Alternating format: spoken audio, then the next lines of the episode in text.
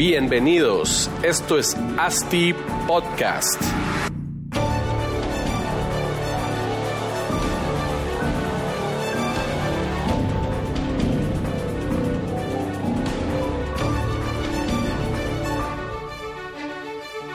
Bueno, hola a todos, bienvenidos a este nuevo episodio especial de ASTI Podcast. En realidad, en las últimas semanas me ha costado bastante mm, estar grabando, el tiempo ha estado escaso y ya he recibido ahí un par de, reclamos de mis de los seguidores que no hemos estado grabando, pero ahorita aprovechamos el tiempo y grabamos uno. Em, a toda esa gente que me, que me, ha, que me ha hablado, le, le agradezco, le agradezco que nos sigan y, y que les agradezco que quieran seguir escuchando el podcast constantemente. Al final, mi principal motivo de este podcast, pues es generarles valor, hablar claro y pelado de lo que se puede hacer en, en la industria del desarrollo inmobiliario, em, para todos los que estén en el gremio y también para los que quieran estar en el gremio, ¿verdad? Para que todos tengan o u obtengan esta información de valor. El día de hoy, pues em, no tengo ningún invitado, eh, pero había un tema que, había querido tocar ya desde hace bastante tiempo y ese es las ventajas de invertir en real estate, en desarrollo inmobiliario, ¿verdad? Entonces, pues vamos a ver las formas en que se puede invertir en la industria y también las principales ventajas de invertir en ella en comparación de, de otras, ¿verdad? Entonces, Em, pues si quieren empecemos. Pues primero vamos a platicar un poco de las formas en que se puede invertir en desarrollo inmobiliario. Eh, la gente, em, pues común, común corriente que no están en la, en la, en la industria pueden pensar que la única forma de invertir en desarrollo inmobiliario o en bienes raíces es comprando un inmueble y ponerlo a rentar. Eso no es cierto, ¿verdad? Esa es la una de las formas que hay nada más en que se puede hacer. Por cierto, una de las menos rentables y creo que es de aperturarle las opciones a la gente de, de, las opciones que se pueden que se, que se tienen para poder invertir. Entonces, empecemos con la primera. La primera pues es invertir directamente en un proyecto inmobiliario como inversionista aportando, aportando dinero o aportando tierra o aportando algún servicio que, que, que le ayude al desarrollador, ¿verdad? Y esto se toma como equity en un proyecto inmobiliario. Al, al decir equity, estamos hablando de que el, el, inversionista pues tendrá acciones comunes de la sociedad, de la sociedad anónima que desarrolla el proyecto y al final esta, este tipo de inversión va, va ligado o es, es proporcional al, al, riesgo. O sea, están con el mismo riesgo que todos los demás inversionistas. Por ende, los retornos pues llegan a ser bastante más altos que la opción simplemente de comprar un inmueble y rentarlo, ¿verdad? Entonces, ¿qué pasa aquí? Muchas veces los, la, gente no tiene la opción de hacerlo, ¿verdad? En Guatemala las opciones de inversión son bastante limitadas. No tenemos el figuras o vehículos para, para poder decir voy a colocar mi dinero en cierto lugar donde me rinda eh, X cantidad de, de, de porcentaje, ¿verdad? Aquí esta primera opción que les digo tendría que ser alguien, un friends and family de algún desarrollador que lo inviten a poder invertir en el proyecto y poder pues generar riqueza con el proyecto. Punto número dos de formas de invertir en desarrollo inmobiliario pues es comprando unidades en un proyecto en preventa. ¿Qué pasa aquí? Eh, cuando los desarrolladores sacan un proyecto nuevo, siempre salen con, con una lista cero. Esta lista cero va a ser bastante, los precios van a ser bastante menores a los precios de las mismas unidades cuando el proyecto ya esté en construcción o terminado. Un proyecto inmobiliario pasa más o menos por tres fases, eh, planificación, construcción y entregas. Aquí, pues obviamente, como les digo, los precios van aumentando. Es una cosa que yo le llamo la, la plusvalía artificial, ¿verdad? Es, que es la que el desarrollador maneja con un aumento de precios según la absorción que van teniendo.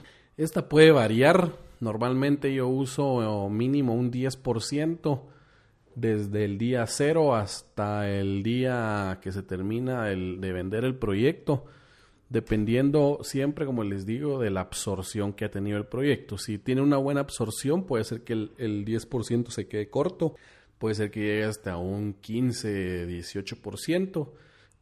si el proyecto pues no ha tenido tanta aceptación, puede ser que se quede en el 10%, pero lo que quiero decir es que la persona que invierte en planos en, el, en la lista cero, ya por default va a generar un 10% de plusvalía sobre su inmueble, ¿verdad? Entonces, em, aparte de la rentabilidad que le van a sacar al apartamento si deciden rentarlo a largo plazo, pues siempre estará la plusvalía que generó al inicio, que es esta, esta plusvalía artificial, a la cual se le va a sumar la plusvalía de mercado, que es la que va a generar el mismo mercado si es que el proyecto pues fue exitoso, ¿verdad? De ahí podemos entrar a otra opción de inversión, la cual es comprar unidades que ya están listas para rentar.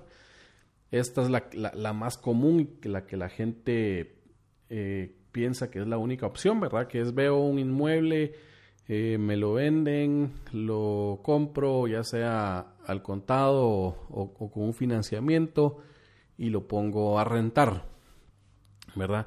La, la medida o la métrica para, para ver la rentabilidad de este inmueble eh, se llama la tasa de capitalización o cap rate en inglés, ¿verdad? Esto lo que hace es que divide los ingresos netos en, dentro del precio que costó el inmueble y podemos sacar la rentabilidad anual que nos está generando este inmueble. Em, tiende esta, ¿qué, números tienden a, arrojar este, este tipo de inversión? Dependiendo, depende mucho del producto que uno está invirtiendo, ¿verdad? Vivienda tiende a ser más seguro entonces, por lo cual los, las tasas de capitalización o tasas de retorno son un poco más bajas, andan entre un 4 a un 6%, dependiendo de, de la zona y de tipo de inmueble o de tipo de vivienda que estamos adquiriendo. Si nos vamos ya a un, a un producto de oficina u comercial, entonces ya estamos hablando de cap rates un poco más altos, em, pueden llegar hasta 9-10% anual ¿verdad? Solo con la, con la renta. Lo que hace el, el cap rate es simplemente, como les decía, toma en cuenta como que compráramos el inmueble desde el día cero, o sea, no, no, no contraemos deuda para comprarlo y dividimos, dividimos los ingresos netos, lo cual sería la renta, ¿verdad? Lo que los inquilinos nos pagan nosotros ya neto, a eso le tenemos que quitar o deducir todos nuestros gastos que, que tenemos como, como propietarios, el cual sería pues eh, UCI, eh, impuestos, em, el mantenimiento que nos cobra el edificio, todo ese tipo de cosas hay que irlas eh, restando para que nos quede ya un ingreso neto. Ese lo tenemos que poner anual, ¿verdad? Lo multiplicamos por 12 y ya lo dividimos dentro del precio que nos costó el inmueble para para entender la rentabilidad que nos está dando. Otra opción de, inversión, la cual es muy, muy grande, es una industria muy grande en, los países ya más eh, densos o ciudades más densas, es comprar propiedades eh, viejas, remodelarlas, le llaman flipping houses. ¿Qué, ¿Qué, toca hacer aquí? Aquí el ojo de la persona que compra estos inmuebles tiene que estar bien fino, tiene que saber que está comprando un, inmueble el cual pues no le va a generar demasiado costo el remodelarlo porque puede ser que ahí se vuelva, se vuelva ya ineficiente la, la, inversión, ¿verdad? Entonces tenemos que ver que, que, una casa o un apartamento pues no tenga daños estructurales o daños que, como les decía, que generen un costo muy alto. Y, se, y estas personas o estos inversionistas se vuelven muy especializados en tener algún equipo de remodelación, el cual pues se ponen a maquillar el inmueble y, prácticamente lo venden lo antes posible para generar una, una, rentabilidad bastante alta en un corto tiempo. Aquí las, las rentabilidades van a depender, van a depender mucho de, de, la zona en que esté, del tipo de casa o, apartamento que, que adquieran, el costo de la remodelación, ¿verdad? Pero, como les decía, hay que tener buen ojo en ir a ver las casas o, las, o los apartamentos entender qué es lo que tienen que, qué es, qué es lo que se le tiene que hacer para, para ponerlo ya vendible y pues ponérselo, ponerlo a vender. ¿verdad? Eh, como punto número 5 de formas de invertir está colocar el dinero en algún fideicomiso de bienes raíces privado. Aquí, ¿qué es lo que hacemos? También opciones o vehículos en Guatemala son bastante limitados Igual, como les decía, siempre es por invitación, invitación directa a, poder invertir en, en este tipo de vehículos. Em, un fideicomiso al final lo que hace es que, que, que, deja a la persona o el inversionista colocar plata en un pequeño fondo en el cual pues la empresa o el fondo decide ya dónde, en qué tipo de desarrollos invertirlo. Generalmente aquí el riesgo, no hay riesgo ligado al proyecto, entonces los retornos pues suelen ser una tasa una tasa fija que les da el fondo a la persona, ¿verdad? Y, y pues igual siempre están eh, invirtiendo en desarrollo inmobiliario, pero nunca de lleno en un proyecto, nunca de lleno en una, una propiedad, sino pueden ser en, en varias propiedades, ¿verdad? Estos, eh, estas tasas de retorno pues igual varían dependiendo del fondo que, que están en el cual están invirtiendo. Ahí sí que sería de ver con los, con los fideicomisos privados.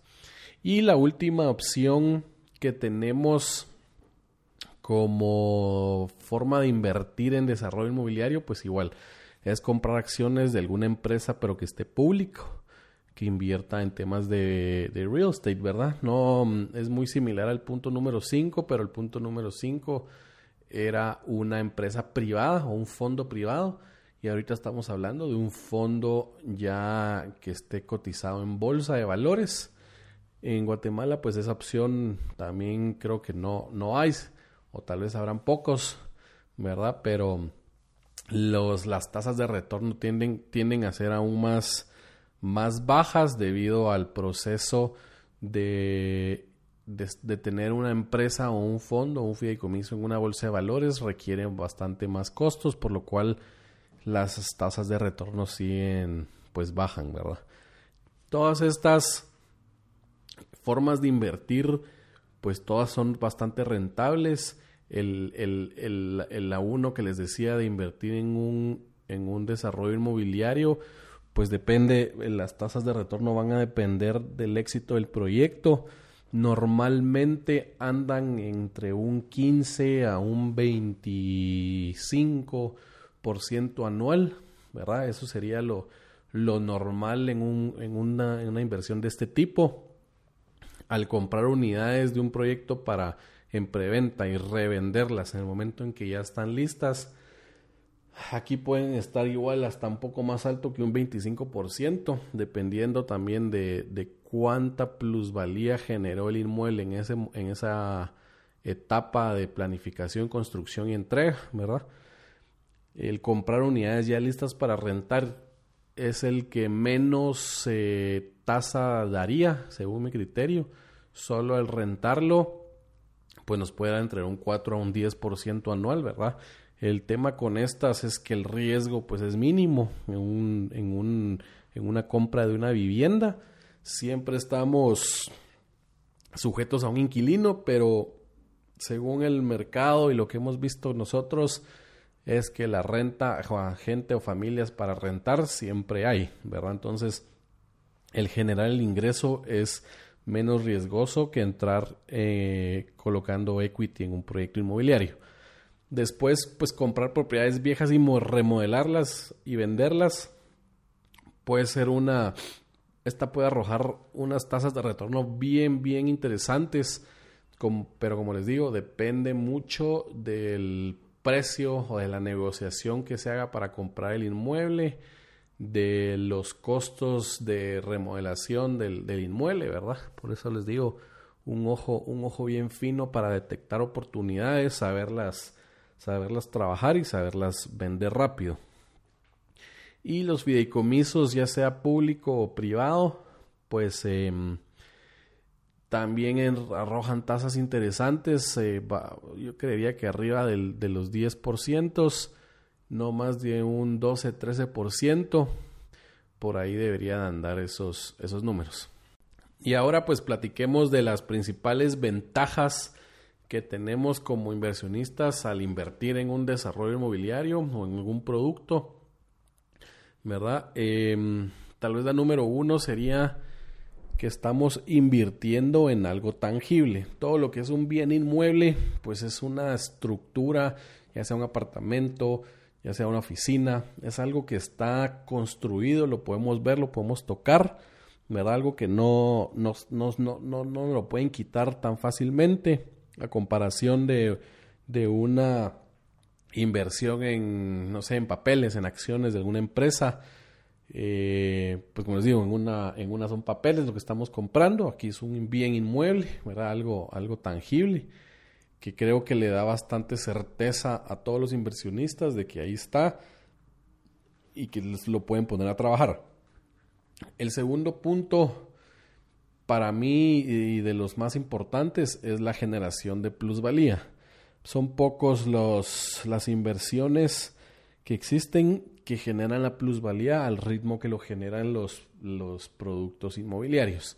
Em, muchas zonas, los desarrolladores casi siempre están en las zonas de mayor crecimiento de una ciudad, por lo cual em, generan proyectos bastante interesantes para, para que en el tiempo estos crezcan de valor y muy pocas veces un inmueble eh, tiene minusvalía, ¿verdad? Esto puede suceder, claro que puede suceder, de si la zona se vuelve una zona muy insegura, si hay algún, em, alguna fuerza mayor, un terremoto algo que, que, pueda dañar las estructuras de alguna zona y la zona se vuelva eh, inviable para vivir, para trabajar, entonces ahí, claro, puede haber una minusvalía de, de los inmuebles, pero generalmente pues esto es muy raro que pase, casi siempre la tendencia en los inmuebles es que, haya un crecimiento, ¿verdad?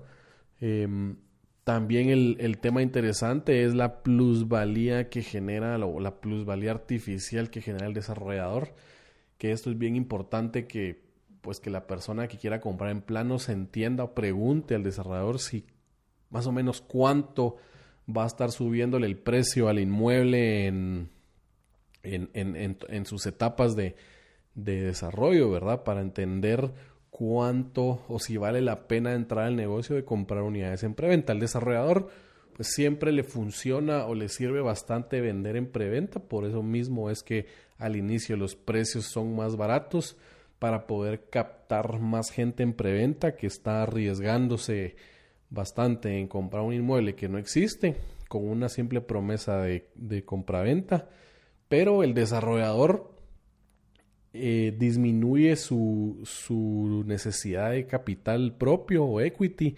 porque está utilizando el dinero de clientes para desarrollar el proyecto. Entonces, como les decía, al desarrollador no hay, no hay dinero más barato que el dinero de los clientes. Entonces, a veces hasta hay desarrolladores que, que hacen negociaciones de los primeros cinco inmuebles a costo, sin ganarle un centavo pero captan una gran cantidad de, plata al inicio, con el cual, como les decía, disminuye mucho su equity en un desarrollo y por ende mejoran bastante su tasa interna de retorno del proyecto, ¿verdad? Al final el negocio, la fórmula mágica es tratar de usarlo la menor cantidad de dinero posible propio para generar retornos más interesantes. Em, entonces, estábamos con ese punto número dos, que era el generar la, generan plusvalía, los inmuebles generan plusvalía. Eh, pasamos al punto número tres, que este es, se puede invertir sin descapitalizarse. ¿Qué me refiero con esto? Pues aquí en Guatemala y en todos los países de Latinoamérica existen eh, vehículos como los bancos que financian em, los productos o los inmuebles a, las, a los inversionistas o personas individuales.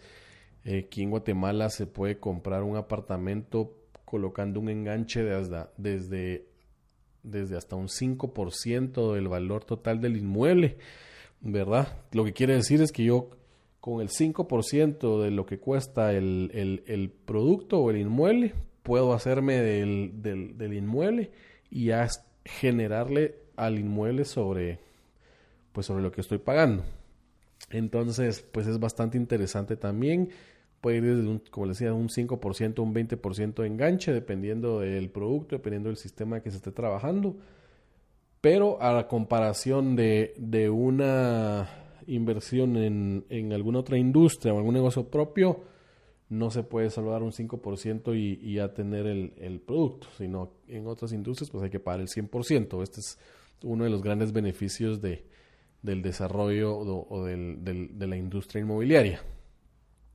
Como punto número cuatro, pues podemos hablar de seguridad patrimonial, ¿verdad? El tema de tener el, activo en nuestros, eh, en nuestros balances, en nuestros estados financieros, pues genera esa seguridad de, que, de que el patrimonio tiene bastante, es bastante grande, ¿verdad? Em, también puede servir, sirve bastante para temas fiscales, la compra de los inmuebles, generación de crédito fiscal. Eh, obviamente, mientras más activos eh, tenga uno, mejor se ven los, los números o la contabilidad para algún otro tipo de inversión, ¿verdad? Entonces, eh, el tener todos esos activos a nombre de uno, pues seguro, genera esta seguridad patrimonial. Un punto número 5 y, que creo yo también que es bastante importante es que es una inversión que podemos heredar, ¿verdad? Nosotros eh, pues empezamos, se tiene que llegar un momento en que uno empieza a adquirir propiedades, eh, primero una casa propia, un apartamento propio, después viene la oficina porque tenemos que trabajar en algún lado, después puede venir una casa de descanso, después puede venir ya las inversiones en en vivienda o, inmuebles que generen renta para, para poder heredar. Para, casi siempre dicen voy a, voy a comprar, si tengo tres hijos, voy a comprar tres apartamentos para poderle dejar uno a cada uno.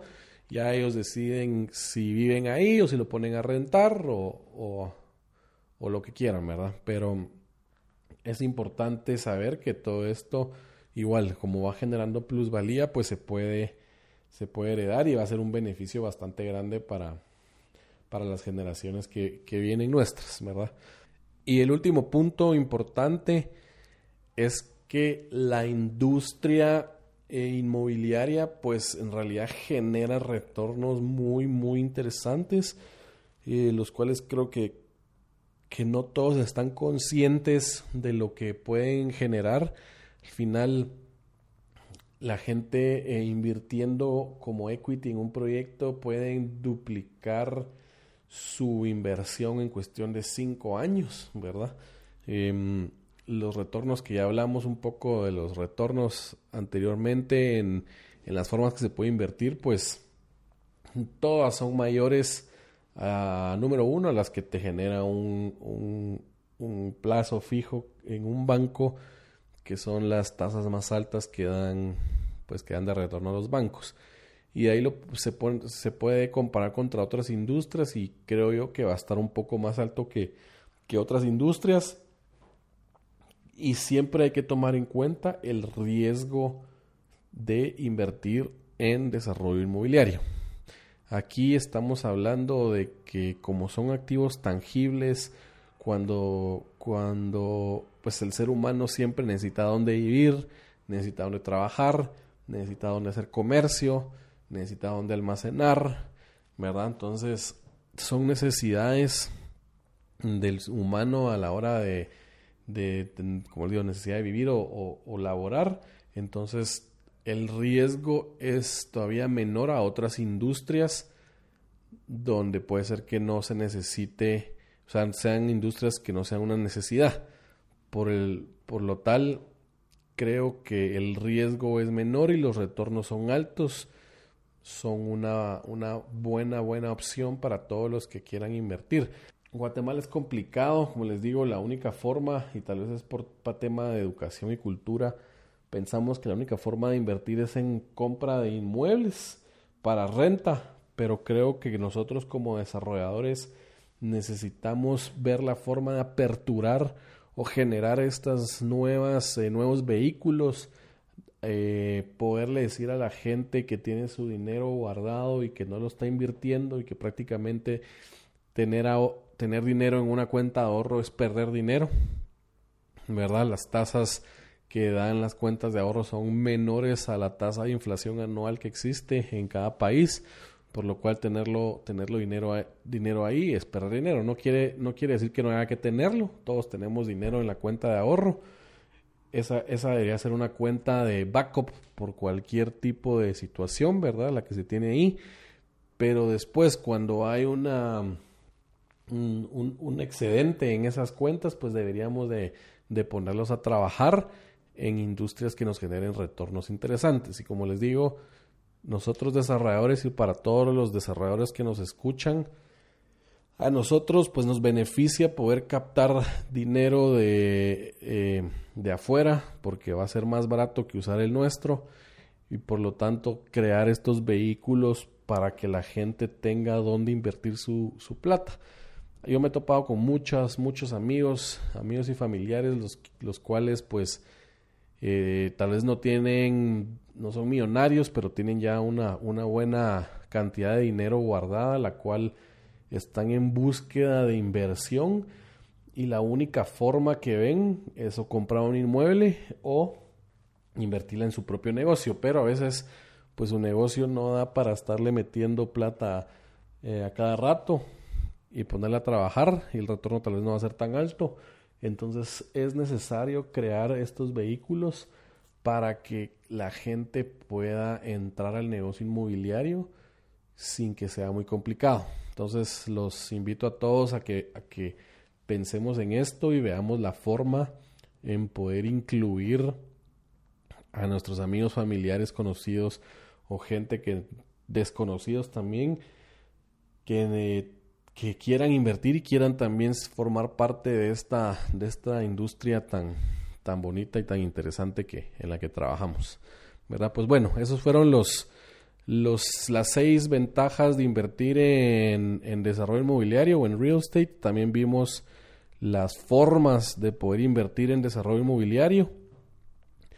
Y pues nada, gracias. Era, era un tema que, que quería yo mencionar en, en mi podcast. A ver, ojalá que, que a todos les genere un poco de valor y entiendan las modalidades que hay. Cualquier duda que tengan, pues siempre me pueden escribir a podcast astidesarrollos.com en las redes sociales. Estamos como Asti Podcast en Instagram. En Facebook estamos como Asti Desarrollos. Cuéntenos por ahí cualquier duda y o escríbanos mi nombre es Marcos Penados. Nos vemos en un siguiente podcast. Saludos.